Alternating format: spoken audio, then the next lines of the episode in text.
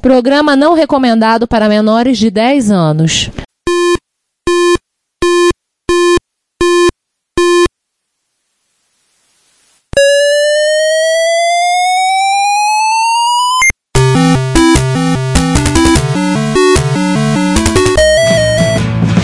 We bought it to help with your.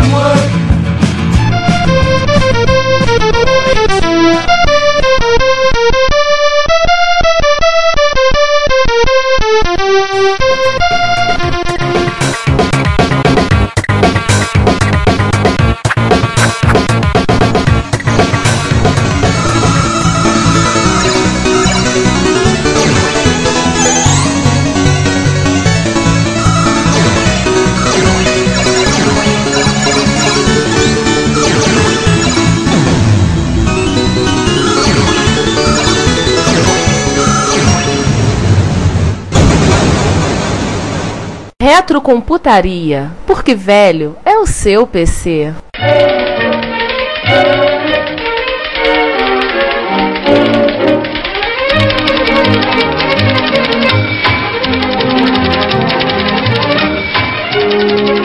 Você tem necessidade de escrever para fim pessoal ou profissional? O Super Color Writer 2 lhe economizará muito tempo, aborrecimento, tinta e papel, dando-lhe um belo produto final impresso. E você ainda poderá salvar seu arquivo de texto e usá-lo outras vezes, com ou sem alteração. Os professores ficarão espantados e impressionados. Seu chefe apreciará sua economia e bom gosto. Você obterá satisfação sem fim. Tudo isso porque o Super Color Writer 2 tornará uma de suas tarefas mais fundamentais a comunicação infinitamente mais fácil.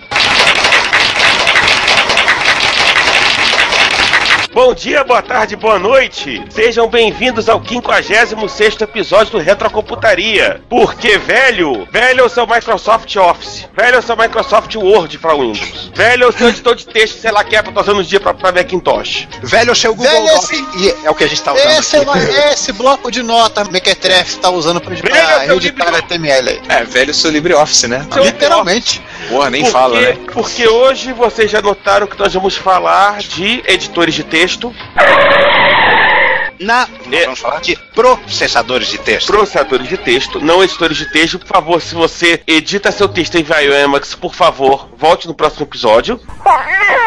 Você tem problema e edita em Edlin ou Ed, ou você é surtado e usa o Xedit, Não, então você usa copy com, escreve pra salvar. Ou então você usa eco e manda apontar pro arquivo, você tem problema.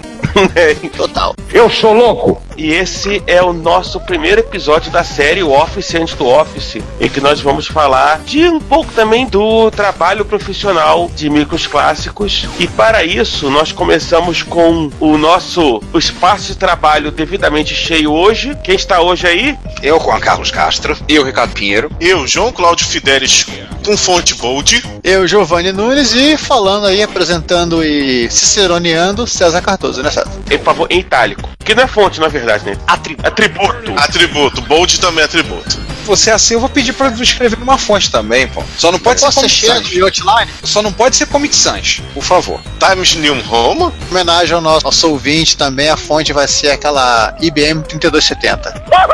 Ah, Ah, agora sim. Você sabe que eu uso ela no terminal no Linux, né? Eu uso em algumas máquinas, eu uso a 3270. Dá um aspecto mais, mais da época, né? Pra usar um terminal no fundo preto, letra verde. É, Fica divertido e você impressiona as pessoas. Só observação, se você usa Edlin, Emacs, VI, Copycon, Echo para fazer processamento de texto, a gente assim gosta de você. E se você também usa Tex e Latex, a gente também gosta de você. Mas nós estamos falando de microcomputadores e Tex e Latex não é uma coisa assim muito popular né, né, nos micros. O Ricardo Ah. tá meio triste nesse momento. Mas faz parte. Não, eu não tô Né? tão triste, não. Latex é uma coisa do, do inferno pra mexer com aquilo ali. Quem goste, aquilo ali é um negócio do cão. tive que aprender um pouco pra fazer a minha tese, vou te contar. É muito legal, mas depois que você entende o esquema, escrever coisa aquilo ali é, é coisa dos, dos infernos. É, mas, mas- mas antes de falar de fonte disso, editor daquilo, vamos retroceder um pouco na história, vamos? Uns 150 anos? É, por aí. É, um Tá bom, pouquinho tá tamanho. depois da, da invenção da, metralha- da metralhadora, né?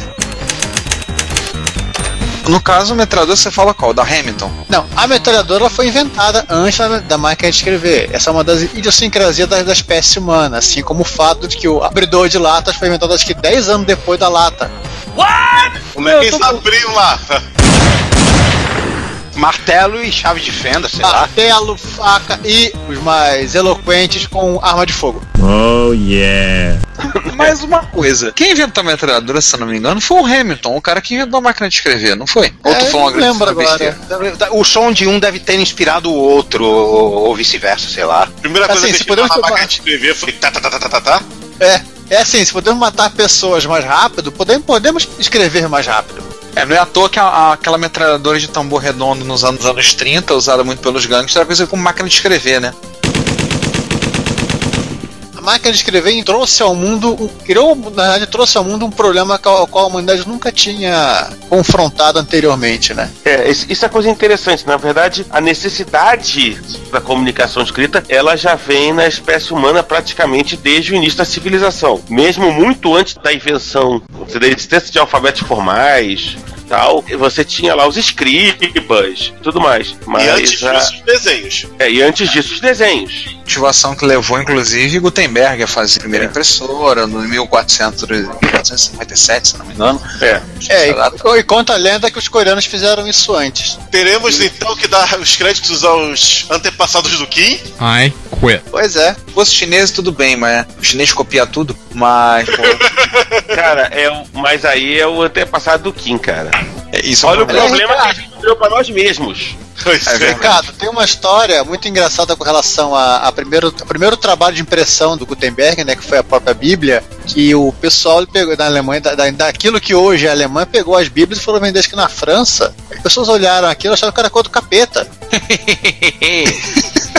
Só porque estavam fazendo Bíblia em massa. É? Tudo igualzinho assim? Aham. É o trabalho dos escribas. E se você ver um pouquinho da época, o trabalho dos escribas é extremamente cauteloso, detalhado. Se for pegar, por exemplo, o texto sagrado, eles tinham um monte de regras que eram cumpridas sobre a forma da escrita, tudo lá, uma preocupação muito grande. Por aí Aliás, vai. Ricardo, Só que todo esse cuidado começou a não fazer nenhum sentido ali, no, ali pelo século XIX, quando a necessidade da comunicação entre as empresas e tal passou a ser muito maior e você conseguia escrever 30 palavras por minuto, Uma, boa caneta, né? caligrafia. uma boa caligrafia, enquanto tá lá, o telégrafo e tal tava aí com 130 palavras por minuto. A necessidade da mecanização acabou levando. Mas enfim, esse é um episódio sobre o escriba. Sobre caderno de caligrafia. caderno de caligrafia. Não, Deus me livre. Caderno de caligrafia não bate na madeira três vezes, porque eu tenho traumas de caderno de caligrafia. Nossa, Ah, é? que ruins aqui também, né?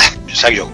Mas eu volto basicamente ali na década de 60 do século XIX, a máquina de escrever foi inventada. É, na verdade, podemos dizer assim, né, na sua forma definitiva ou na sua forma mais conhecida foi inventada depois da metralhadora. Sim. E junto com a máquina de escrever veio uma coisa que até hoje a gente carrega, né? Sim. Eu lembro que a primeira coisa que as pessoas é, faziam, primeiro quando eu era no- mais novo, ao olhar a máquina de escrever, era se perguntar por que as letras não estão em ordem alfabética? Ah, todo mundo se pergunta isso, eu respondo essa pergunta em sala de aula todo ano. E curioso é assim, realmente estavam em ordem alfabética. O problema é que a máquina de escrever era um dispositivo mecânico. Você apertava uma tecla e e empurrava uma alavanca que batia, que fazia levantar um pedaço de fita, né?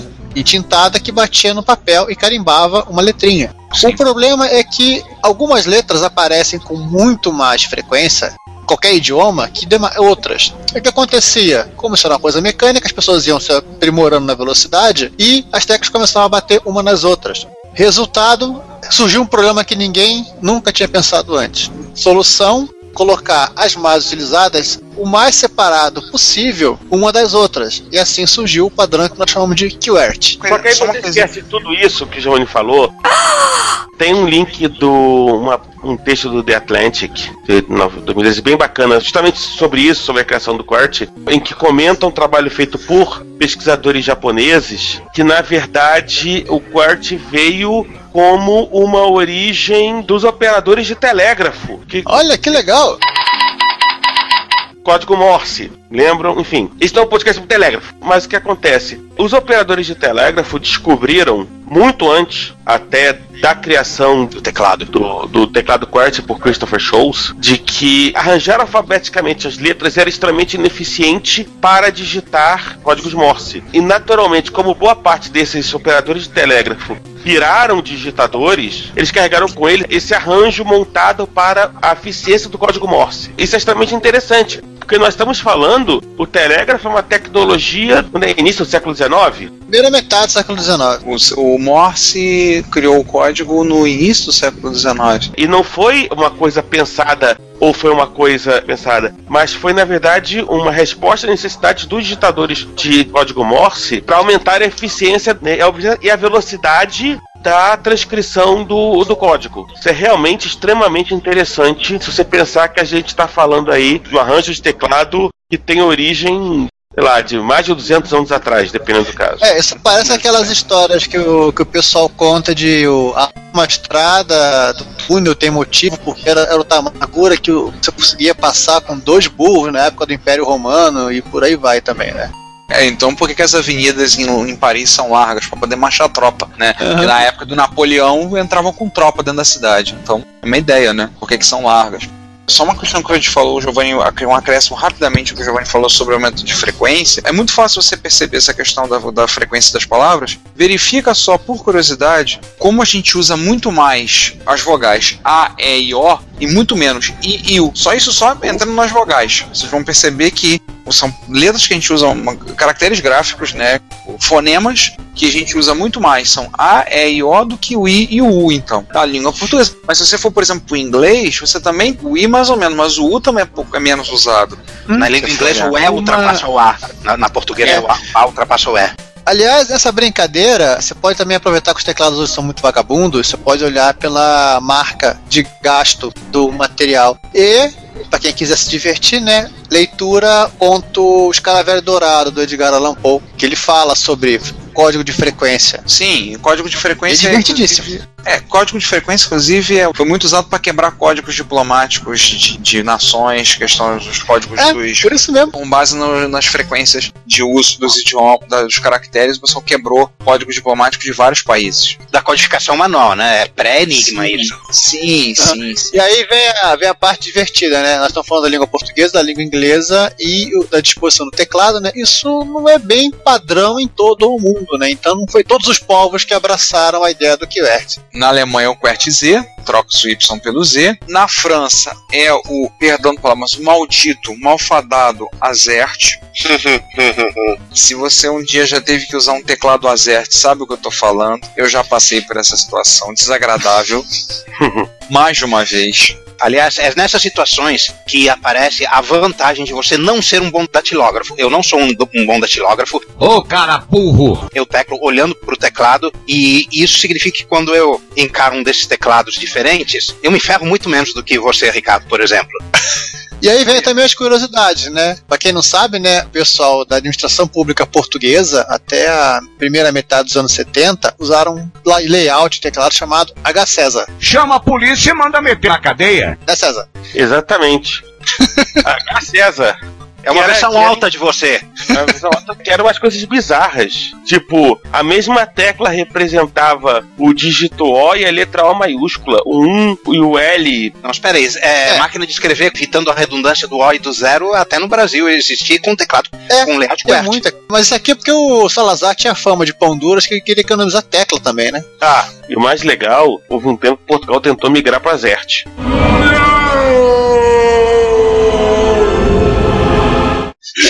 Queriam sair da frigideira pro fogo, é? É, né? Não, pe- pelo É menos o não Azerte. teclado espanhol. Pelo menos o Azerte é mais próximo do teclado padrão, né? Só tem três, quatro teclas tiradas de lugar. Agora, gente do céu, não, hein? ninguém merece. né? Eu tô vendo o layout completo do H César aqui na Wikipedia. Cruz credo. Quem merece, né?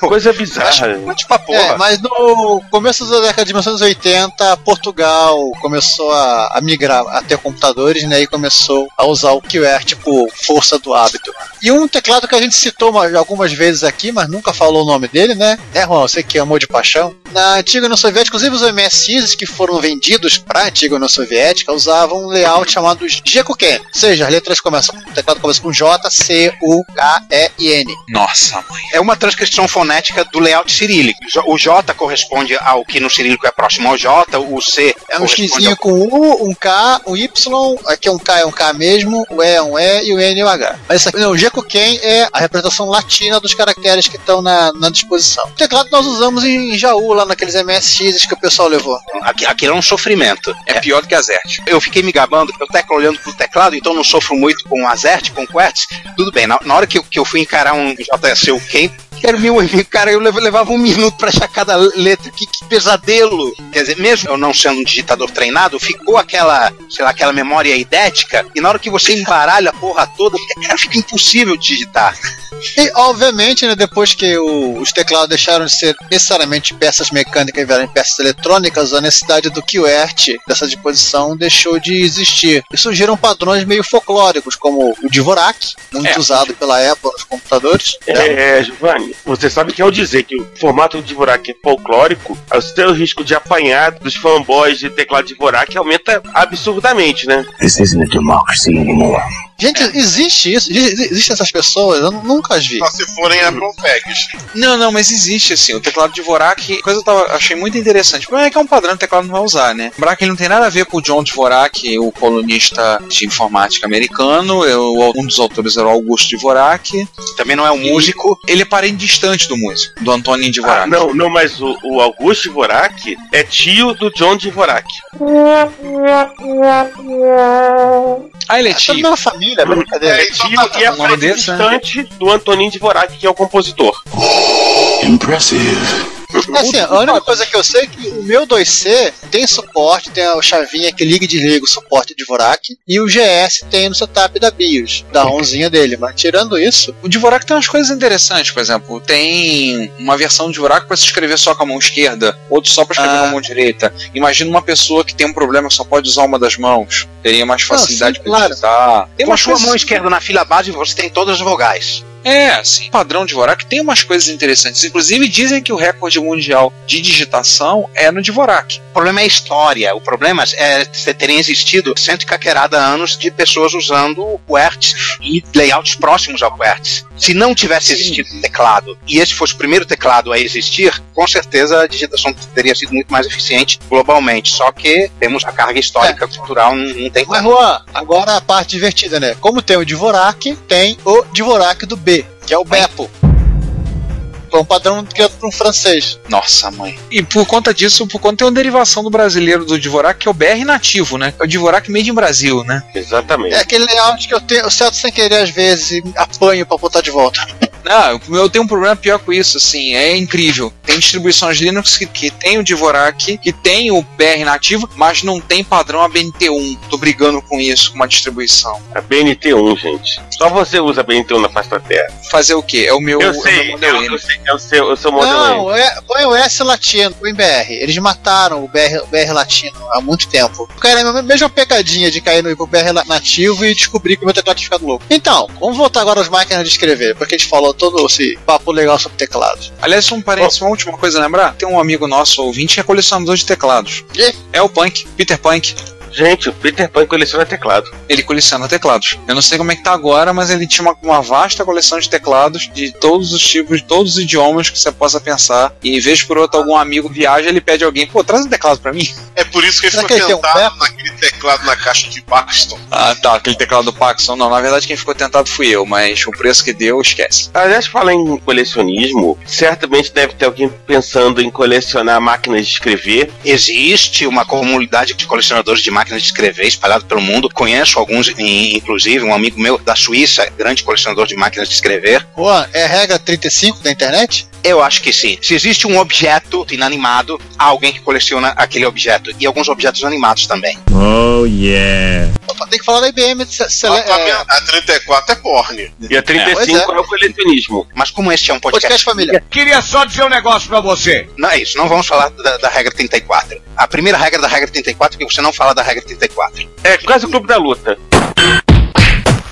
Então vamos lá. Vou fazer uma menção especial para uma máquina de escrever, uma linha de máquinas de escrever, que é a IBM Selectric. Surgiu ali pelos anos 60. São três coisas que a gente vai fazer observação sobre, né, sobre a Selectric. Um, elas eram padrão nas empresas americanas antes da chegada dos micros, para todo esse trabalho de escritório envolvendo texto. Dois, elas permitiam a troca de fontes. Troca de fontes, entenda-se troca física. Você trocava aquela bola que eu nunca lembro o nome, Aquela esfera. ah, Meu pai trabalhou com uma máquina dessa. E terceiro, nós vamos falar lá na frente, um negócio chamado MT barra ST. tem Parênteses. relação nenhuma com Mato Grosso. Tô dando uma olhada aqui na Wikipedia a respeito, mostrou uma dessas de esfera que datilografa em hebraico. O teclado é só gracinha. O hebraico, assim como o árabe, o cirílico e o grego, tem um número razoável de caracteres, né? Vai, vai, fa- vai fazer hebraico isso em chinês, vai. Não, não, não. E tem, tem outra Hebraico coisa mais 23, complicada no hebraico. O hebraico você escreve da direita para esquerda, como o árabe, por tem isso. exemplo. E isso é Tem que mais complicado. engrenagens. É, Isso é as mais complicado. famosas linguagens R2L e até hoje a RTL que a turma até hoje apanha para fazer aparecer direito. O hebraico, Juan, ele só tem, acho que são 23 caracteres ou 20 caracteres. Acho que não chega a 23. Nesse negócio é um de direita problema. para esquerda, nesse negócio de de direita para esquerda. uma coisa legal é vo- você, você tem um, texto, uma página que tá falando, ah, o que aconteceu isso, não sei, em Israel, o camarada chamado e, e o negócio tá em, em alfabeto hebraico. Aí você vai selecionando o texto, de repente o negócio dá uma pulada e começa a andar de trás para frente, você passa pela parte em hebraico do texto, ele de repente, eu me divirto fazendo esse negócio. Eu me divirto com muita facilidade. Ai, caramba! Né, Enfim. Aliás, César, nós temos aí a, a esfera e lembrar que o, não era o único sistema para impressão, pelo menos nas máquinas elétricas, né? A margarida também era Sim. um recurso técnico que permitia a troca de fonte. E Sim, margarida, sim. gente, pensem, porque é, realmente era um círculo ao qual estavam dispostas as letras da tua máquina de escrever, fazendo um solzinho. E os martelinhos eram as pétalas da margarida. Isso, a diferença é que tinha muito mais pétalas do que a, ma- a margarida convencional. Mas a gente tá falando de escrever, vamos passar pra frente? Estamos no pré-assunto, agora vamos pro Isso. assunto. Vamos pro assunto, né? Vamos em 78? Vambora. 78. Em 78, uma empresa chamada Micropro lança um processador de texto que é o nosso primeiro ponto de parada, que muitos de vocês conhecem, amam de paixão, né, mora no coração, etc e tal. Tamo junto, inclusive, chamado WordStar. Ctrl KB, Ctrl KK é o canal. Yippee-ki-yay. Exatamente. Ctrl ESDX. Exatamente. O Ctrl KH que não dá pra fazer, né? Enfim. Não nesse horário. Não falem muito, senão daqui a pouco eu vou ter que ir. Damn. Enfim, O João é altamente sugestivo. Esse- o WordStar foi o editor de texto dominante na era do CPM e rodar praticamente qualquer coisa que rodava CPM. Mas por que que ele fazia isso? Por que que ele era o editor de texto dominante? Ele era o único. Não. Ele tinha coisas que os outros não tinham, né? Ele começou a ter. Foi o primeiro a ter embutido ter mala direta, uma pseudo What you see is what you get, né? O WYSIWYG, como o pessoal falava, que é o que, que você vê, o que você vai ter né, impresso. Isso sempre seria um Wheezy Milwig. What you see is more or less what you get. Pois a gente falou do LaTeX, o pessoal diz que né, what you see is what you get, né? Não é o que você vê, é o que você vai ter. É o que você vê, é o que você, é o que você pressupõe que vai sair. Bom, chamar de WYSIWYG Word é muita condescendência, né? Porque É, na ele época. rodava numa tecla 80 por 25, não tinha situação. Se- Bom, se você trabalha só na língua inglesa, pode até ser, porque você está trabalhando produtos finais que são impressão também em formato fixo, né? Fontes de largura fixa. Então, o que sai impresso realmente é, equivale ao que você está digitando. Só que se você está trabalhando num idioma latino, num idioma que tem acentos, Yomislav, ou, ou seja lá qual for, o caractere acentuado aparece como um, um, uma vogal, um código Ctrl H e o acento depois. É, isso foi meio que uma gambiarra, né, Juan? Pra fazer funcionar. O WYSIWYG, né, nessa época, ele estava muito mais relacionado às dimensões do parágrafo, ao alinhamento. Isso, inclusive, foi, se não me falha a memória, isso só, só surge mesmo a partir do WorldStar 4. Eu não tenho Eu certeza. tô. Eu acho que no Star 4 que surgiu isso mesmo. No, no É, 3.3 é. não, não tinha. Assim, o, o não- Star sempre, foi fraco em, em layout Typeset. Mas. Lembrei, É. lembrei de outra coisa, lembrei de outra coisa que o WorldStar tinha também. Spell Check. Havia um, um plugin Ah. de Spell Check pra ele. Mesmo nas versões bem mais antigas. Na parte do menu em cima à direita, eu lembro que tinha uma hotkey para Run Mail Merge. E, e embaixo tinha Run Spellstar. Eu posso agora fazer um adendo para explicarmos para o pessoal que é do Windows 95 para cá o que, que é o WhatC e o WhatGet? Pode explicar. É bom, né? É assim, gente, isso é uma coisa que surge com as interfaces gráficas, que é assim, quando você põe a letra em negrito, ela, na tua tela vai ficar em negrito de forma muito igual ou muito próxima a como sairá impresso. O alinhamento do parágrafo também, o parágrafo é alinhado à esquerda, o teu texto vai ser visualizado na tela alinhada à esquerda. Se o texto tem duas colunas, você vai visualizar o teu texto em duas colunas. Ou seja, é, é aquilo que, em tese, qualquer bom processador de texto, planilha, até alguns bancos de dados fazem hoje. Isso, hoje comum, né, já foi um, uma feature, uma coisa que diferenciava um produto do outro. Uma coisa que tinha no WordStar, outra coisa, é quando você entrava, a parte de cima, tipo, o primeiro terço da tela, era com um bloco de. onde você tinha um conjunto de, de atalhos, né? E todos os atalhos baseados fortemente no uso da tecla Ctrl.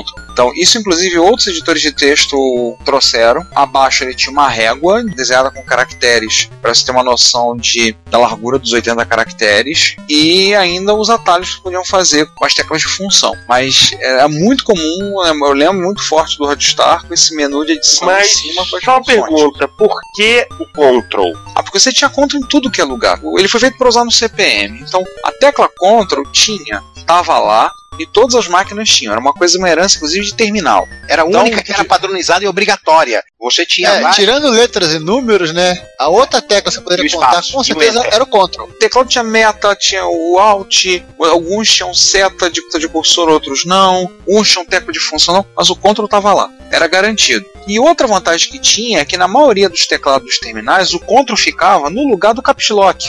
O Caps Lock já, já perdeu a função há muito tempo no teclado, e no tempo do final do Orkut eu fazia parte de uma comunidade, sim, eu odeio o Caps Lock. Então, como ele ficava ali do lado na fileira da letra A, se você está usando o teclado QWERTY, você já tinha que fazer o atalho. Se você for mexer no MSX, por exemplo, Ctrl tá ali, tá? Normalmente tá ali. Pelo menos no Expert eu sei que tá ali. Então, com isso dos MSX eu me lembro também, o Control tá por ali. É que em algum momento da vida a IBM decidiu, acho que o Banff gosta muito de contar essa história, a IBM decidiu que o Ctrl tinha que ficar para baixo. Mas um, um pouco antes da transição dos ATs pro PS2, mais ou menos por ali. É, na realidade eu acho que por causa dos atalhos, de tanto fazer atalhos, eles botaram o Ctrl como se fosse uma tecla igual a Shift. Por isso que a Ctrl hoje em dia ela é replicada dos dois lados do teclado. Por um acaso elas estão juntinhas, a Ctrl e a Shift, uma, uma em cima e outra embaixo. Sabe pra que era aquilo? Elas estão- duplicadas e estão uma em cada, de cada lado? Sabe por quê, João? Pra jogar Football Fantasy. E É, é verdade. Acho que é a única aplicação pro Ctrl do lado direito, né? Exatamente. Mas peraí, o Pinball Fantasy veio do amigo. O Amiga tem Ctrl dos dois lados? eu uso a tecla Ctrl L, por exemplo. Eu uso do lado direito, com uma mão só. Se bem que Ó, o Ctrl geralmente em outras máquinas não PC, às vezes pode ser mudado pela tecla Command nos Macs ou a tecla Amiga, né, no- nos Amigas. Essa É, troca do Caps Lock com o Ctrl aconteceu ao mesmo tempo em que as teclas de função migraram do lado esquerdo, né, que eram só 10, para cima e passaram a ser Aí, 12. Ou É, 24, dependendo do teclado. Eu uso o Ctrl do lado esquerdo porque eu sou canhoto e como canhoto e um canhoto bem de esquerda mesmo, eu só uso da esquerda. Eu descobri, eu só utilizo o Ctrl da direita. Mas voltando ao nosso emérito, o usuário e beneficiário É, da tecla Ctrl, o WordStar, processador de texto absolutamente dominante na época do CPM, quando o MS-DOS e os PCs começaram a ganhar supremacia, ele foi rapidamente portado, tá, assim, de maneira quase imediata, né, aproveitando-se daquela compatibilidade de semi-compatibilidade de Funções e de assembler. funções, né, do, do 8080 para o 8088, coisa, aliás, que foi mencionada no nosso episódio com o Mestre Leste Vasconcelos.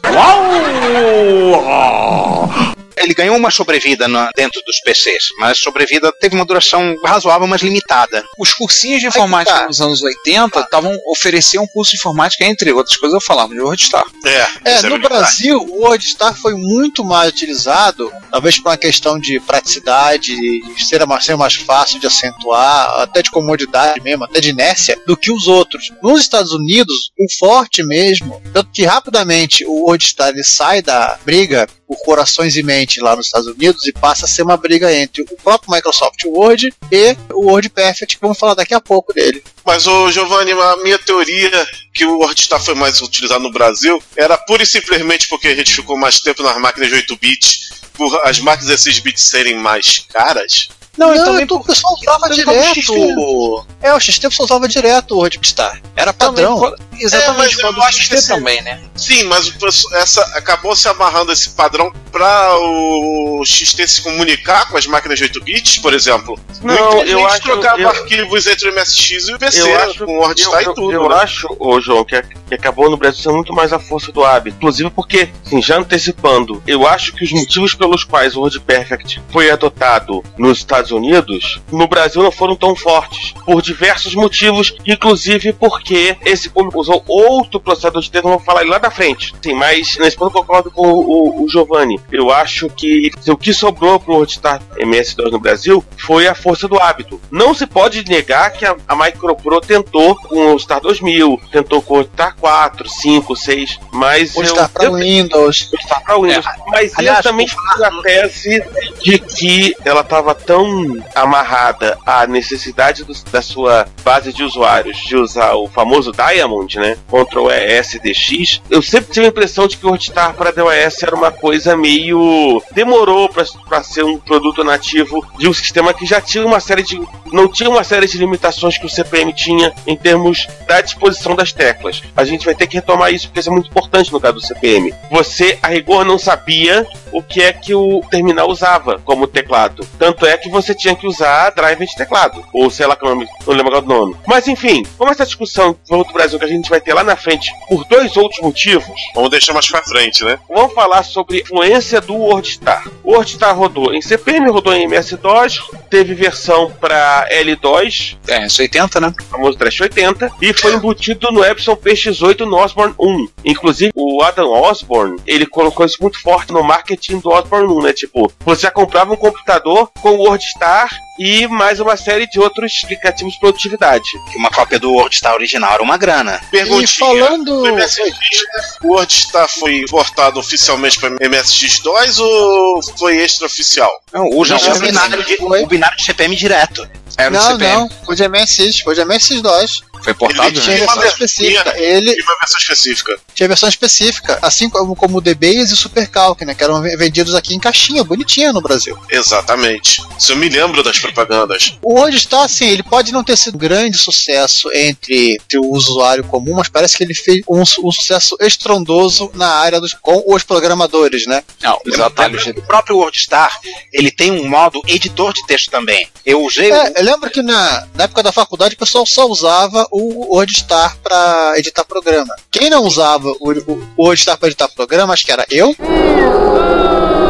E o pessoal que usava o Sidekick. Já sei, aí você usava o editor do Turbo Pascal ou do Turbo C, que na prática Não, funcionava bem parecido. Eu usava o editor que vinha no DOS mesmo. Tava lá, tava pronto. O edit.com. isso a partir do DOS 5, né? Sim. Eu É, comecei a usar um PC com DOS 5. É como edi- era, era um bom editor de texto. né? Não é o assunto do podcast, porque esse era apenas editor de texto. Era um, era um notepadzinho. Sim. É, Mas Vamos seguindo aí. existe O- até a- As hotkeys do WordStar, né, elas foram embutidas em todos os produtos da editor do Pascal, do, até no próprio MSX, o editor Sidekick. do o próprio Sidekick. Ó, pesquisa na Wikipedia o que era Sidekick, a gente não vai explicar, tá ok? É, Ok. mais uma Não coisa. é utilitário do Retro Canadá para fazer browse de, de imagens de disco de coco, tá? É outra coisa. Uma coisa interessante que eu li uma vez, o pessoal comentava. E o WordStar era tão comum, o pessoal era tão usando os atalhos de tecla, que você podia chegar na empresa e perguntar como é que eu copio um bloco? E o prédio inteiro responderia pra você, Ctrl KC, seu burro. A coisa era nesse nível, assim. Era embutido nos editores de texto, aliás, eu não usei, eu confesso assim, eu usei pouco o WordStar, mas eu conheço muito bem os atalhos de tecla, porque eu usei muito o editor que vinha embutido no Turbo Pascal. que aceitava todos os, os atalhos de tecla. Aliás, Ctrl Y, eu acho que até hoje funciona para apagar linha. Se você fizer alguns editores, você dá um Ctrl Y, ele apaga. Ele remove O a do linha. unidade de comando. Tô tentando isso agora, aqui no, no Google Docs. Atenção, tchum. Não, não faz nada. Não, Uh, Gogodoc. Mas a. Microsoft, até um tempo atrás, a Microsoft mantinha o Ctrl Y funcionando no Word. Eu não sei como é que tá outros processadores, mas usar esse É, atalho, o- por exemplo, do Ctrl É Y não existe. porque no, é no Google Docs, por exemplo, é o refazer. O Ctrl Y é refazer, não é o apagar a linha. Então Mas- o legado do WordStar foi extenso. Tem um outro clone contemporâneo de vários que surgiram, mas um que a gente colocou na pauta, que é o New World. Você nunca ouviu falar New World, beleza. O New World foi criado por ex-programadores da própria Micropro, que saíram da empresa, estavam insatisfeitos com o rumo do WordStar, e que acabou sendo comprada pela Micropro, e uma mudancinha aqui e ali, um cosméticozinho, relançada como WordStar 4. Ou seja, o clone virou o próprio.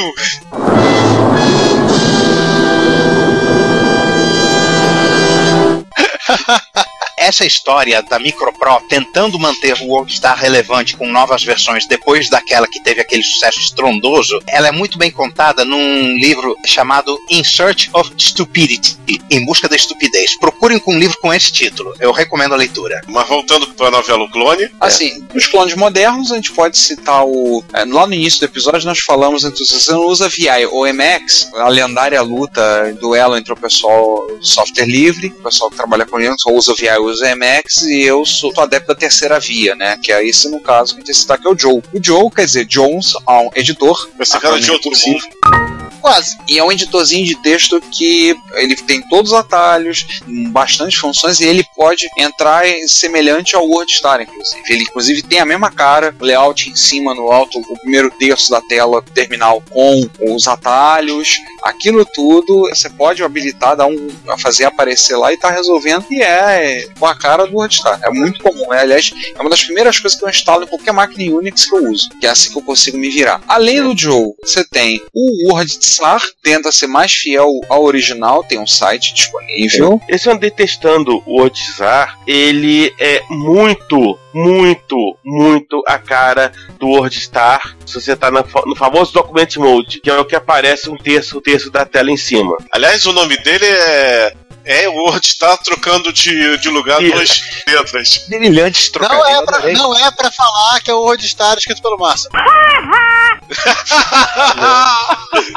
Além dele tem o Write and Set, que é multiplataforma, e aí ele tem os dois modos separados, ele tem um modo de funcionamento, então ele tem o modo editor e o modo fazer o typesetting. São, são inclusive dois programas separados e um é pago e outro é gratuito. Não lembro exatamente qual que é o. É, eu né? Inclusive no caso do WordTizar, tem uma, uma foto, se a gente colocar como reader, eu acho que vai ter muita gente chorando, colocar no nosso Essa tela nossa- preta aqui, ó, cara. Não, eu, eu colei no nosso, né, no, né, no nosso bate-papo. Certamente, se a gente colocar isso no nosso reader, enfim, não sei, né, vai ter gente chorando lágrimas de alegria sem fim ao, ao ver este layout de teclado. Com certeza. Eu deveria estar chorando, por quê? Eu acho o teclado bem normal e bem comportado. Tem umas teclinhas aqui em cima que estão fora da foto. O que é ele? É um teclado Gente. padrão de CPM, nada mais nada menos. Note para a posição do Ctrl. Ah, Sim. E, e o conto colado no caps lock. É. Não vai ficar muito legal de usar o WordStar nesse negócio aí, não. Acho que Na gente verdade, pode- isso aqui é uma tentativa de, de trazer a página. É. Ah, não, eu quero ficar do lado lá. Não, eu quero ficar do lado lá. Não, eu quero ficar. Tá, tá, vem os dois aqui. Ó, criança. Bom, como é que é? Ctrl e Caps Lock. Como é que é? Sentem aí juntinhos e fiquem quietos. Acho que pra gente fechar o papo do WordStar, citar algumas pessoas famosas que usam o WordStar hoje em dia. O mais famoso, sim, é o George R. R. Martin, que é autor do Game of Thrones. Ele né? começou usando. Detalhe, que ele começou escrevendo o Game of Thrones, o Crônicas de Fogo e Gelo, quando o WordStar ainda tava em linha. É mesmo, é? É isso aquele negócio do tipo, pô, comecei nele, vou terminar nele. Quando acabar isso aqui, eu troco de programa. Tô- Aí ele vai migrar por de Perfect. É, a gente comentou isso até no Reto Computaria Plus, mas além do George R. R. Martin, tem o autor de ficção científica canadense, o Robert J. Sauer. Pode citar ele. Tem também um intelectual conservador, William Buckley Jr., também escreve, usa até hoje o É, WordStar. esse é conservador mesmo, ó. É, esse é realmente conservador. Parênteses, esse ele faleceu em 2008, tá? O conservador. Então ele tá na- na- já, já tá na linha do ex-usuário. É. Ou sei lá, onde ele esteja, ainda tá escrevendo em WordStar. É, não sei, né? Ele arrumou uma cópia. Ah, e lembrar que o Andy Brackman, o autor, o criador da série Monk, é usuário do WordStar até hoje. Mãe, no céu tem um WordStar e morreu. O- Posso falar de um ex-usuário? O Arthur Clarke também era, né? Usuário de WordStar. Arthur Clarke? É. Era. Versão Outra- CPM. É, o- ele usa, ele tinha um K-Pro, né? Ele tinha um K-Pro. E acho que usava o WordStar. Sim. Era o suposto. tá? De raiz. Ele era o WordStar de raiz. Vamos trocar de processador É, de texto? vamos, fazer Vamos. aqui, vamos fazer aquilo que o R. Martin não fez até hoje. Vamos trocar de processador de texto, vamos lá. Word É. Perfect. É, O WordPress não foi assim tão popular no Brasil, mas foi extremamente influente no mundo Windows 3 no- nos Estados Unidos e acho que vale a pena a gente observar. E também umas coisas bem interessantes que ele trouxe. O WordPerfect originalmente foi desenvolvido no Data General Nova. Aliás, isso lembra que um dia eu tenho uma vergonha na cara e ler The Soul of a New Machine. Esse eu vou deixar vocês na Wikipedia. Ele foi lançado originalmente de 79 para o Data General Nova, né, para a Brigham Young University, que é uma universidade mormon de Ohio. Não seria de Utah? Ah, é, Utah. Lembrar que em Utah, até o lago de Salt Lake City é Mormon, tá? Caramba. Coisa é nessa base. É, o lago pode ter várias esposas. Bite my shiny metal ass. São vários rios que abastecem O que você não pode ter é tecnologia, né?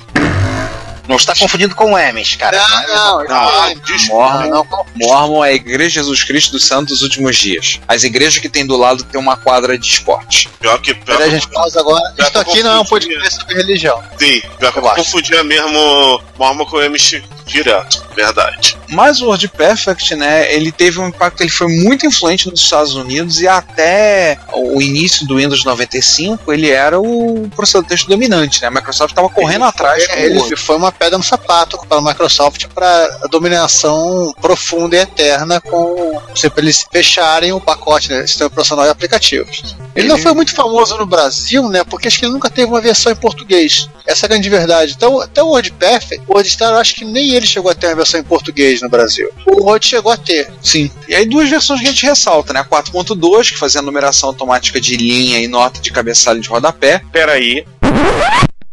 Vamos parar um pouquinho agora aqui.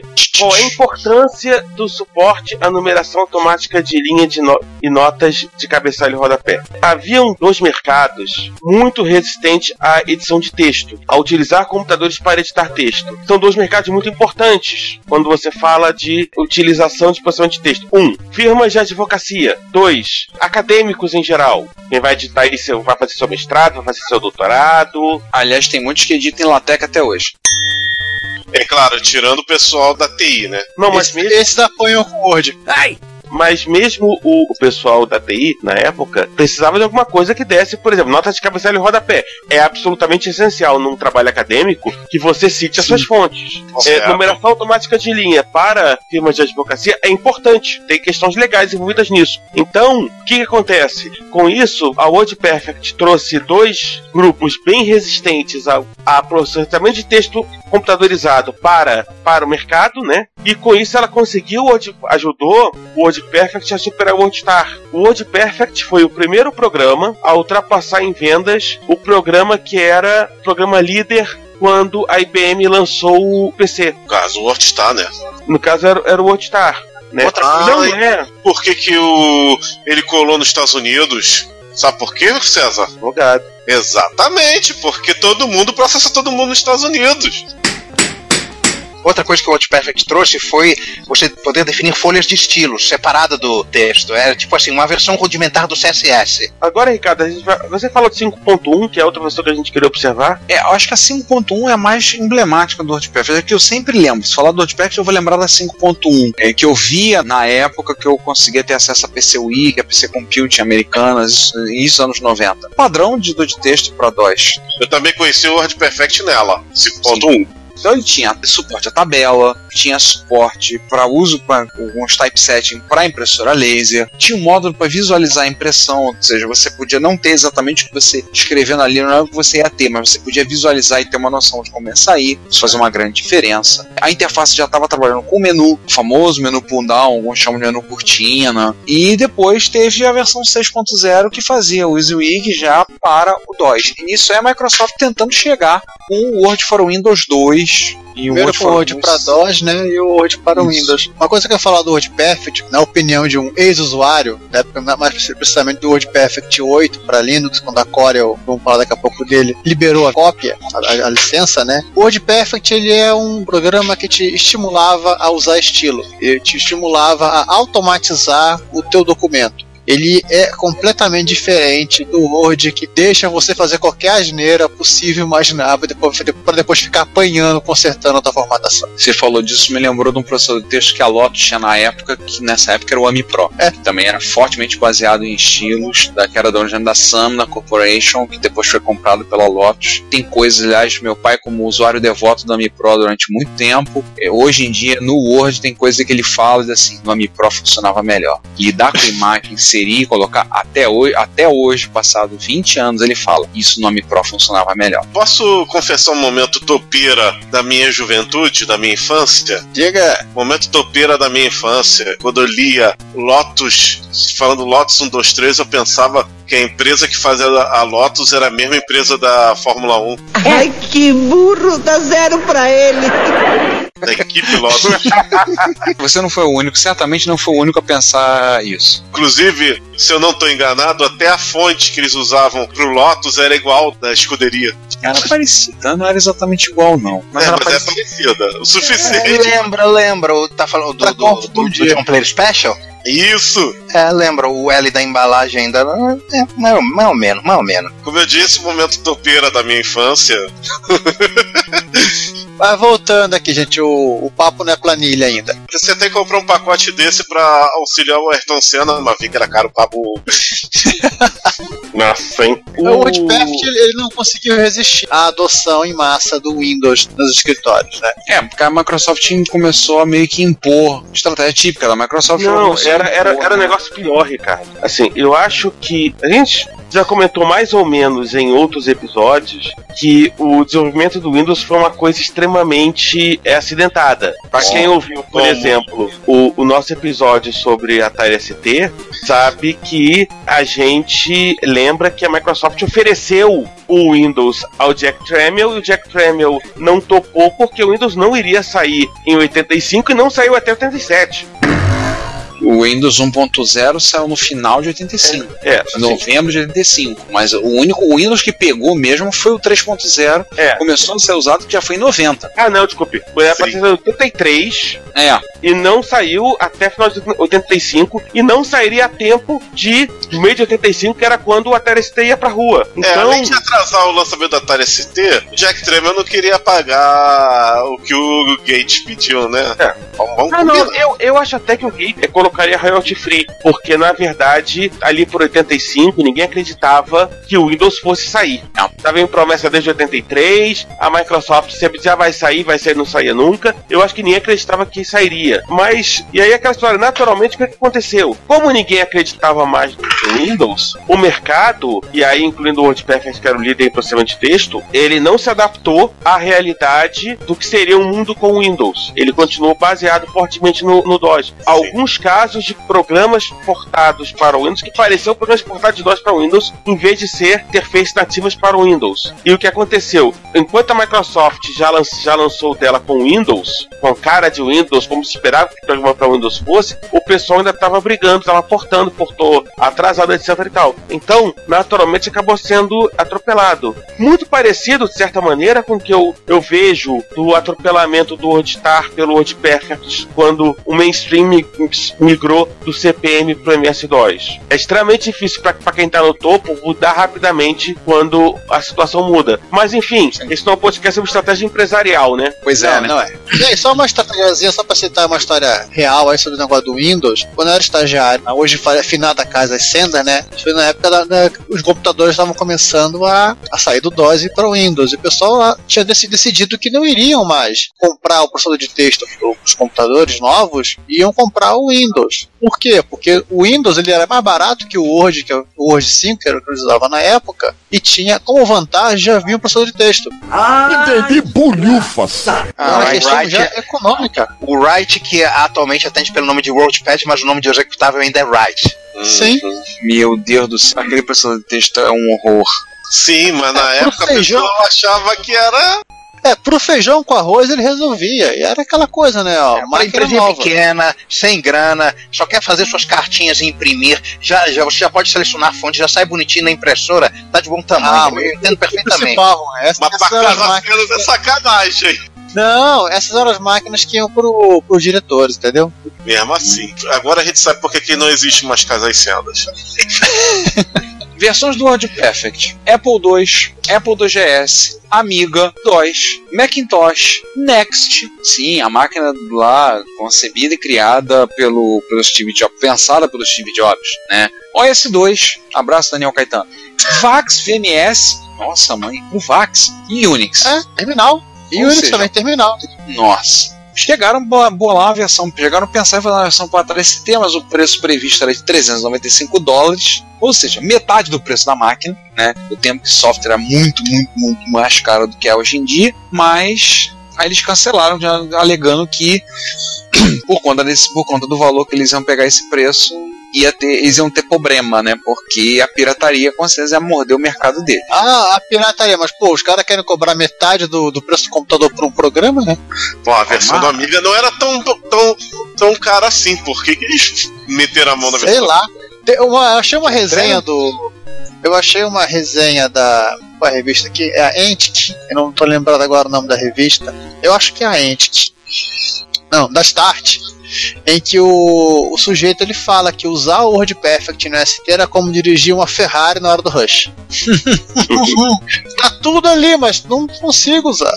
Tá tudo engasgando. Será que, teoria da conspiração, será que rolou uma grana da, pra Commodore pra eles me, melarem pro resto da Atari ST? Não, é bem capaz de não ter ficado uma boa versão, essa é a grande verdade. No final, alegaram que era pirataria, se quiseram. Não, não faz, não faz isso, essa, essa, essa, esse disparar essa versão da Atari ST não faz o menor sentido, porque um, eh, ela é porte da versão do Amiga, pô. Ou Não, não, é vice-versa. diferente. Não, Era- era um não, di- esse é era- jogo. É uma aplicação de gênio, João. É o seguinte, eu acho que os caras eles, fizeram uma coisa muito ruim, viram que ia, iam se queimar e preferiram, não, pirataria, pirataria. É, Na época jogaram- tudo a culpa era pirataria, lembre-se disso. É, lembre-se, nós presenciamos muito isso. As telas, de- eu fui olhar também, tem um link, né, que deve botar no show notes, com as telas de abertura do WordPerfect, e começando do 1, descobri com isso que ele, a última versão dele é o WordPerfect X3, que vinha fazer parte do pacote da Corel, né, depois a gente vai explicar o que aconteceu, o que, que o WordPerfect foi parar na Corel, que é de 2005, né, até onde eu sei, a última versão que foi desenvolvida do WordPerfect. E sempre com o símbolo, aquela caneta, aquela caneta com pena, né? A caneta tinteiro, era o símbolo deles. Na verdade era a borboleta. Era a borboleta, a caneta tinteiro. A Até a- caneta tinteiro era usada no- na versão do Mac. A borboleta, que era, a borboleta é verdade, a borboleta azul era mais emblemático ainda. Quero lembrar a cor, a cor da tela, inclusive, que ele rodava numa tela de DOS, telinha azul, parará, tá, então a borboletinha azul. Acho que quando eles migraram para interface gráfica, eles passaram a usar o, a caneta inteira. Foi, se você for olhar as telas, você vai ver a caneta tinteiro no. A primeira vez que ela aparece é no WordPerfect 3.0 para Mac, que é uma, é uma cópia de 1993. É a primeira vez que aparece tinteiro. Mas aí, Ricardo, o que, que, a- que aconteceu com o WordPerfect que ele foi fazer parte do pacote do, do Corel? É, porque assim. Falo a- a- camelôs, né? É, o Corel. Corel. É, Corel que rimava com a Novel.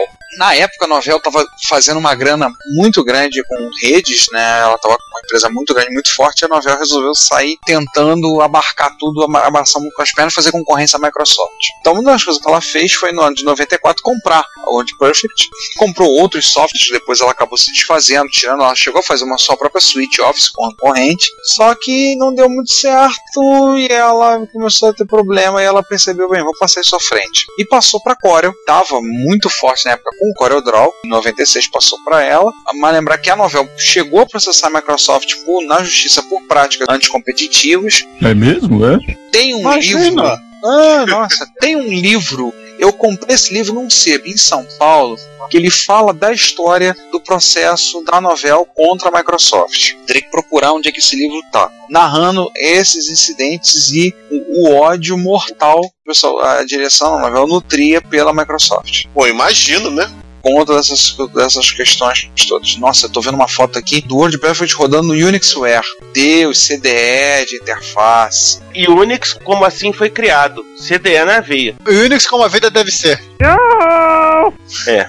Meu Deus, que coisa feia. E se você quiser, você, hoje em dia é possível rodar no seu PC velho. Se você tem aquele PCzinho para gravar disquete, para gravar software, para você rodar nos seus micros que usam drive disquete, os micros clássicos, você pode rodar o Word Perfect neles. Ou até o seu micro Não, essa velho. dica aqui. Essa dica Não, não, aqui é não, pro essa dica é pro micro velho que o cara acabou de comprar, que tem aquele Windows 8.1 bonitão, que aparece aquele símbolo, é, migra aqui Ai- pro Windows 10. né? Aliás, não, pela ocasião que o pessoal ouvir esse podcast, é bem possível que você já terá a opção de ter instalado o Windows 10, que já É, vai ser Seu velho. micro velho, seu PC porque velho. velho é o seu PC. Afinal, quando é velho é seu PC. Mas Né? então tem o Word, eu vi um site na Universidade de Columbia, Word Perfect for DOS Updated, então com suporte ao símbolo do euro, novos drivers de impressora, com características adicionadas, compatibilidade para Windows e para OS X, pro Word Perfect, Word Perfect para DOS, já versões 5.1 e a 6.0. Sabe que Legal isso aqui isso, tá me cheirando? Isso aqui tá me cheirando algum professor que tá- obriga os estudantes, os alunos dele a entregarem nesse, nesse formato. Raios, duas vezes raios, três vezes raios.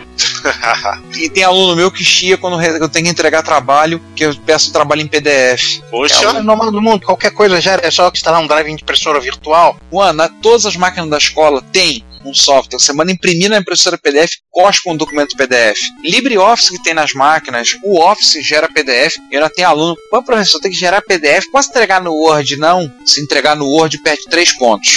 Get back to work. Começa assim. então já que a gente falou do PC, vamos falar do Microsoft Word? É ruim. Não. Ai, pegadinha do malandro. Não, é o seguinte, já falamos de Microsoft. César, iremos falar do Microsoft Word, mas de uma outra maneira. Ah, sim. A gente vai falar mal, né? É, relativamente bem. Olha aí. Vamos lá, então, falar, citar toda uma lista de outros processadores de texto aí, tentando pegar o mais relevante por plataforma e etc e tal. É, porque a gente ficou assim no, no mundo mais mainstream de micros profissionais, né? CPM, CPM, CPM, depois PC, PC, PC. Vamos ver o que, que, aconteceu ne- nesse âmbito, naquela fauna mais, mais variada que a gente realmente gosta, né? Vamos lá, Vamos né? lá. Quem chegou a usar o pincel elétrico aí? Caneta elétrica, lápis elétrico, pincel. Pincel elétrico. Meu Deus! É tá Fala usando o sério. Google Translator no celular. Fala sério, você traduziu com o quê? O, o lápis elétrico, o Electric Pencil, foi lançado em dezembro de 76 por Michael Schreier. Foi o primeiro processador de texto para computadores e a ideia, ele foi feito no princípio para rodar no Altair, depois Tela, Celsius por Sol favor. 20. Oi? Um terminal, né? Não, não, não vai querer usar ele nas chavinhas e nos LEDs, né?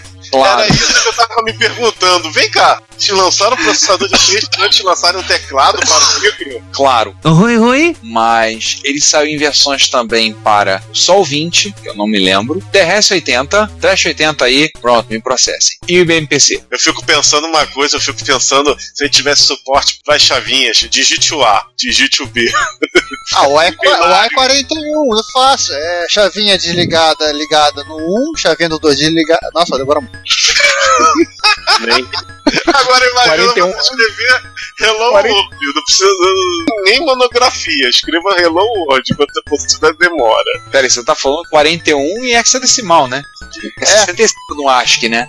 Ah, meu Deus do Eu tô céu. na chavinha já. Meu Deus. Outro que é bom lembrar. uma coisa mais factível. Para amigos com teclado. Pô, tá suando Esse tem pra todo mundo, né? Cara, assim, tá suando de versões tem. Ele é originalmente de Spectrum. Spectrum, mas tem Spectrum, Amstrad. Não, ele é originalmente do G681. O problema do G681 é que já tinha digitar, teclado. texto, digitar, digitar texto em teclado de membrana, que que isso, cara? É, isso é isso muito que eu ia falar. Pra tudo nessa vida, né? Ah, cara, mas era necessário, né? Pelo menos dá pra digitar Hello World. Ó, ZX81, mas aí tem versão pra Spectrum e um monte de versões dentro do Spectrum. Amstrad CPC. Tassword 2, Tassword 3, Tassword 128, Tassword Plus 2A e Plus 3. É, é, então só tá entendendo pra quem eles eram, né? Aham. Pra MSX, duas versões. Pra MSX1 e MSX2. Commodore 64. Tatung Einstein. Tenta adivinhar o nome do Tassword no Commodore 64. Tempo! Tassword Vamos 64. contar. Então vamos contar que o nome está da CPC era o, o Tassword 464 e o 628, né? 628. E pro Tatung Einstein, o Tassword Einstein. Não teve o Tassword TASRES PC, que era uma versão TSR, que foi residente na memória. E É, Man, teve um Tassword pra uma micro que só o Márcio sabe que ele existe, o Sanko P. que era o Tassword 2, que tecnicamente foi a última versão do Tassword. É de 1990, a última versão que saiu. Na verdade, a impressão é que o cara lançou o mesmo Tassword pra um monte de plataforma, só recompilava. Ah, isso aí é óbvio. O cara só pegava, só- era a mesma coisa. O interessante do Tassword como processador de texto. Que ele você usou, né, Ricardo? Porra, e como usei? Todo mundo aqui usou, né? Todo Eu não. Eu também não usei muito, não. Eu usei pouquíssimo o Tassword. Assim, ele tinha justificação de texto, que é basicamente alinhar a esquerda e a direita. Ele tinha word wrap, ou seja, ele não fazia necessariamente quebra de palavra, fazia a quebra, do- não quebrava as palavras, mas passava a palavra para linha de baixo, tudo. É, só uma observação sobre o Word Rap. O Word Rap no micro, no usuário brasileiro de micro clássico dos anos 80 era absolutamente essencial porque os editores de texto não sabiam né, a divisão silábica em língua portuguesa. Aí eles achavam que eles estavam na divisão silábica em inglês e sempre detonavam o teu texto. Portanto, você, como é que você ia lá, ligava o Word Rap pro cara não fazer divisão silábica do teu texto, da tua palavra em português e achar que é inglês e detona tudo. É, Até porque a divisão de, de sílabas na língua inglesa é uma coisa tão maluca que nem eles usam isso. É. Não é, é. E é, é engraçado porque quando eu estudei inglês, na cultura inglesa, a gente foi ver divisão silábica lá no nível avançado do inglês. Eu falei, pô, no português a gente aprende no- no- nos primeiros. Pra você ver como é que é complicado. Sim, é. pra, você, pra vocês terem uma ideia, você tem que literalmente saber a origem da palavra. Tem que ser um filólogo a separar se Outra que tinha também, cabeçalho de página. Tinha a opção de você trabalhar com texto em negrito, itálico, e você podia fazer isso mandando para impressora. E no Spectrum e no MSX1 você conseguia, conseguia, ele conseguia mexer de forma que você botava 64 caracteres em uma linha. Nos outros também, no Commodore 64 ele liberava 80 colunas, no Amstrad também liberava 80 colunas e por aí vai. É, eu não cheguei a usar o Tassword de MSX2, mas era Ah. eu aposto que ele votava, eu acredito que ele trabalhava com mais 80 Sim. colunas. É, Ele isso também não em- trabalhei, não. Mas um motivo que me Ó, Ei. João, João, rapidinho. João, rapidinho. O Tassword 2 para MSX2, ele é o mesmo Tassword, mesmíssimo Tassword que você tem no MSX1, só que em 80 colunas. Então eu vou falar uma coisa sobre o Tassword que me Ó, afastou. crianças, que bonito. Uma coisa que me afastou no Tassword é que como o modo 64 colunas era meio modo meio gráfico, ou seja, meio gambiarrado, ele, ele, me- ele me irritava um pouco pela lentidão dele de refresh de tela. Assim, Ah, ter que ficar man- mandando pixels pro, pro VDP, eu não devia, não devia É, ele era lento porque trabalhava em modo gráfico, mas é, na época também digitava. A gente digitava mais devagar, então não tinha tanto problema. assim. Mas me irritava um pouco de usar ele, sinceramente. Por isso que eu não gostava muito dele. É, mas no caso do Tassword, tem um- no, para para o MSX, eu acho que tem uma questão até mais importante, né, Ricardo? Sim, porque o Tassword foi a base de alguns processadores de texto para o MSX, não só dois que a gente vai citar, mas tiveram outros. Vamos lembrar do MSX Word 3.0, que a Cybertron vendia no Brasil. Ele era, em si era o Tassword alterado. Aliás, na MSX Micro número 7, se não me engano, tem uma matéria comparando processadores de texto. No MSX ele cita o MSX Word, cita o Tassword, cita o MSX Write e alguns outros. Uma pausazinha rápida. Tassword no MSX ele tinha dois pedaços. Pedaço todo em assembly, que rodava a parte de edição, digamos uma área de manutenção que você carregava, salvava em disco, imprimia, que era em Basic. Então era muito fácil, qualquer pessoa com o um mínimo de conhecimento, fazer um, um, certo grau de customização nessa parte periférica do, do aplicativo. Sim, sim. E era o que aconteceu, né? Então, assim, eles acrescentaram filtro para impressoras nacionais, daí eles depois acrescentaram suporte para impressora colorida, como tinha aquela impressora da Citizen, que foi muito usada, a final do mercado LX300 com suporte a quatro fitas, e suporte para impressão de imagens da época terceira. Eu lembro que eu usei o MSX Word muito, e eu usei bastante ele, inclusive para trabalho de escola, tudo. Consegui inserir imagens, tudo com ele. Eu lembro de alguém que mostrou em Jaú a impressão do, desse MSX Word mexido. Não sei se vocês chamam de MSX Word 3.0 Plus ou 3.5, 3. alguma acho que era coisa. 3, acho que era 3.0 Plus. É, deve ser um troço desse. E o outro que a gente lembrar era o Bug Composer da Bucane Software, saudoso João Canali, Capitão Que acrescentou uma interface na frente e ele acrescentou uma rotina de impressão com fontes gráficas tinha uma interface gráfica nisso. Tanto que o controle era um sujeitinho de barba, bigode e óculos, que aí você, com a seta do teclado, você fazia ele olhar para a função que você queria, pressionar a barra de espaço e entrava. Mas era lento pra caramba. É. Mas era bonitinho. O Composer era bonitinho. A base era o quê? Era o Tassword da prática. É, eu mostrei no vídeo aí, enquanto o João falava, a minha caixa original do Tassword 2, Hum. a fita para Spectrum. E o Manuel. Manuel foi pro céu. O manual tem o patch caso você seja usuário de microdrive. As linhas tem que mexer no aplicativo para ele poder ler e carregar em microdrive. Você Ligar a câmera né, aqui na janela do. Ah! Eu já, Ah, eu já dei a câmera. Ah, agora a caixinha, Agora que eu entendi. a fita, a cinta e o manual. Ah, peraí, eu, eu também tenho um processador de texto ori- original pra micro clássico. Peraí.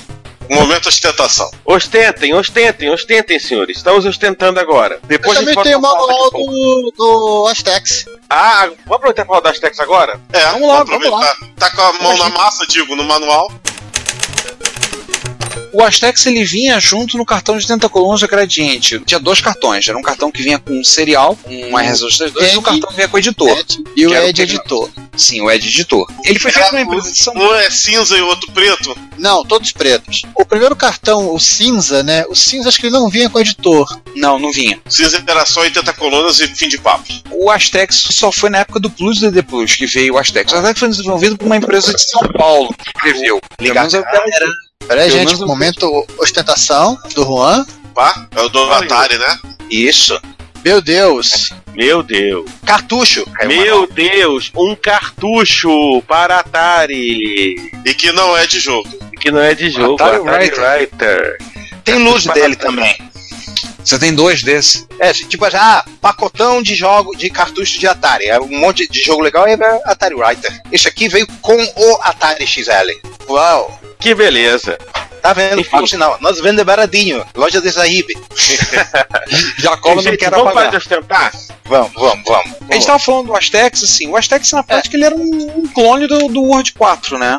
Ele é literalmente assim, o que você vê. É um clone, é, digamos ele é o, é o Word 4.1, porque ele tem mais, ele consegue ter, ter mais recursos que o próprio Microsoft Word para DOS. Sim, ele era. Eu lembro que tinha um, um amigo da família que a esposa dele era professora e ela escrevia a prova no Astex, dizia que ele era muito bom, falava muito bem do Astex, usava com muita desenvoltura. E ele tinha bastante recurso, assim, pra gente, na época, MSX vindo do MSX Word, o Astex tinha recursos como infinização, tinha um, um WYSIWYG, né, um forma de você ver mais ou menos rudimentar, mas você tinha conseguido ver o layout do parágrafo, você tinha... Deixa eu só te passar aqui o nome do, com o nome do autor, hein, Ricardo? Ele foi escrito por Fernando A. dos Santos Júnior, especificamente para Gradiente. Uma lenda sobre o Aztecs que eu desminto aqui na, na coisa Aí sim, fomos surpreendidos novamente. é que muita gente falava: Ah, o Aztec ficava verificando rotinas do cartucho e se copiado não rodava. Mentira, eu tinha um Aztec que rodava perfeitamente no MSX2.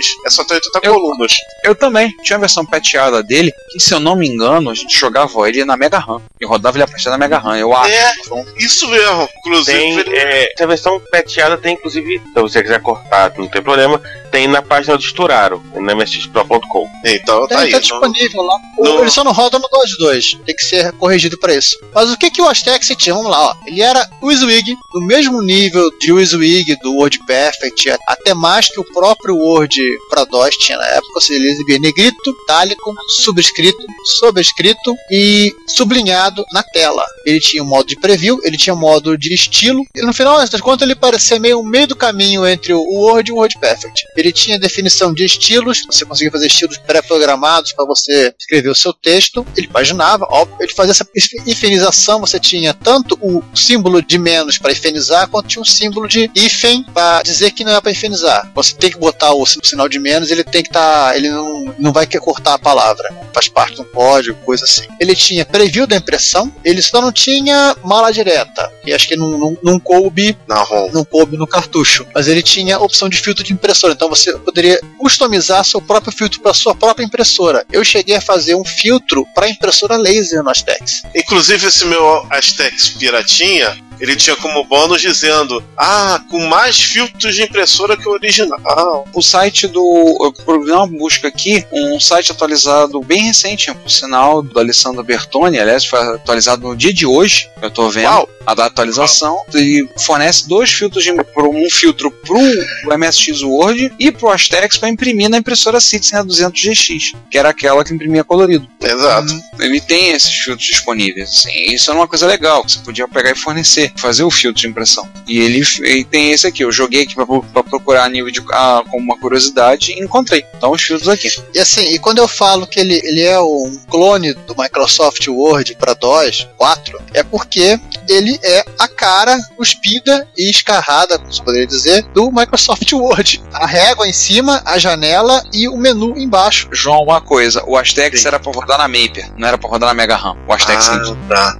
a gente falou na Mega RAM, mas não, na verdade era na Maper. É, na Maper. É só uma coisa, a gente pode encaixar nessa aí, pode citar o MPW? Retrocomputaria.com.br Esqueci. É um pouco mais nerd? Ah, mas é muito melhor. Se você quer enviar um comentário, crítica construtiva, elogio ou colaborar com as erratas deste episódio, não hesite, faça. Você pode falar conosco através do Twitter, no usuário arroba retrocomputaria, pelo e-mail retrocomputaria.gmail.com ou colocando comentários no post desse episódio em www.retrocomputaria.com.br. Lembre-se sempre do que dizemos. Seu comentário é o nosso salário. Muito obrigado e nos vemos no próximo podcast.